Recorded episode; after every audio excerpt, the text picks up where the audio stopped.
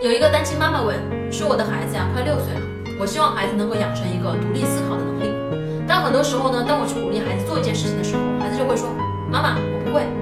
我说：妈妈教你啊。结果孩子就说：妈妈，你教了我，我也不会。他就很想了解说是什么原因造成孩子现在这个样子。我告诉这位妈妈，孩子之前呢是被吓坏了，他的自信心被打击过，所以他才会主动的跟你说他不会。孩子需要的不是鼓励和表扬，孩子需要的是感谢。用居高临下的这种态度来鼓励和表扬的时候，其实对方是不舒服的。比如老板说：“我现在要表扬大家，谢谢你们今天没有乱扔垃圾。”这有什么好表扬的呢？这不就是应该做的事儿吗？你对于一个应该做的事儿，你干嘛要表扬呢？其实小孩子呀也是一样的，不需要去表扬那些他做的正常的事儿。当他做对的事的时候，我们站出来表扬他，就跟老板表扬你没有随地扔垃圾是一样的。所以这时候你唯一要去表达的就是感谢就好了。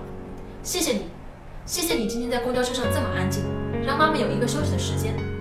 所以，如果你能够给他带来感谢，他就能感受到自己的价值。只有他感觉到了自己的价值，他才能够找到自己的信心。我回到家，看到我儿子拿着彩色的画笔啊，在墙上画了很多的画，把墙上画的乱七八糟的。我的反应是什么呢？我觉得特别好玩啊！我说赶紧拍个照，发个朋友圈，真好玩。同样是孩子调皮捣蛋，家长会有不同的反应，取决什么呢？取决于你现在的状态。当你压力大的时候，你就会觉得好烦躁；当你压力适中或者压力很低的时候，你就会觉得很美好。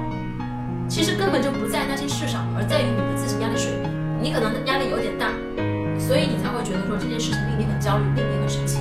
但实际上，他就是在你面前秀可爱呀，他就是希望能引起你的注意，他是希望说妈妈你看我学会了一个什么东西。但是妈妈那个时候呢，却总是说你少来啊，你老实一点，你别动。他慢慢就学会说不会。我学不会了，因为我做什么妈妈都觉得做不好啊。给大家推荐一本非常重要的书，叫做《感受爱》。我们讲感受爱，我们老觉得说希望对方能感受到爱，希望孩子能感受到爱，其实不是的，是我们自己首先要能够学会感受到爱，要能够学会好调整自己的压力状况。就算是单亲妈妈，又要工作又要带一个孩子，我也依然能够感受到那种轻松的愉悦的状态。这时候呢，孩子的状态在你面前表现出来的才是可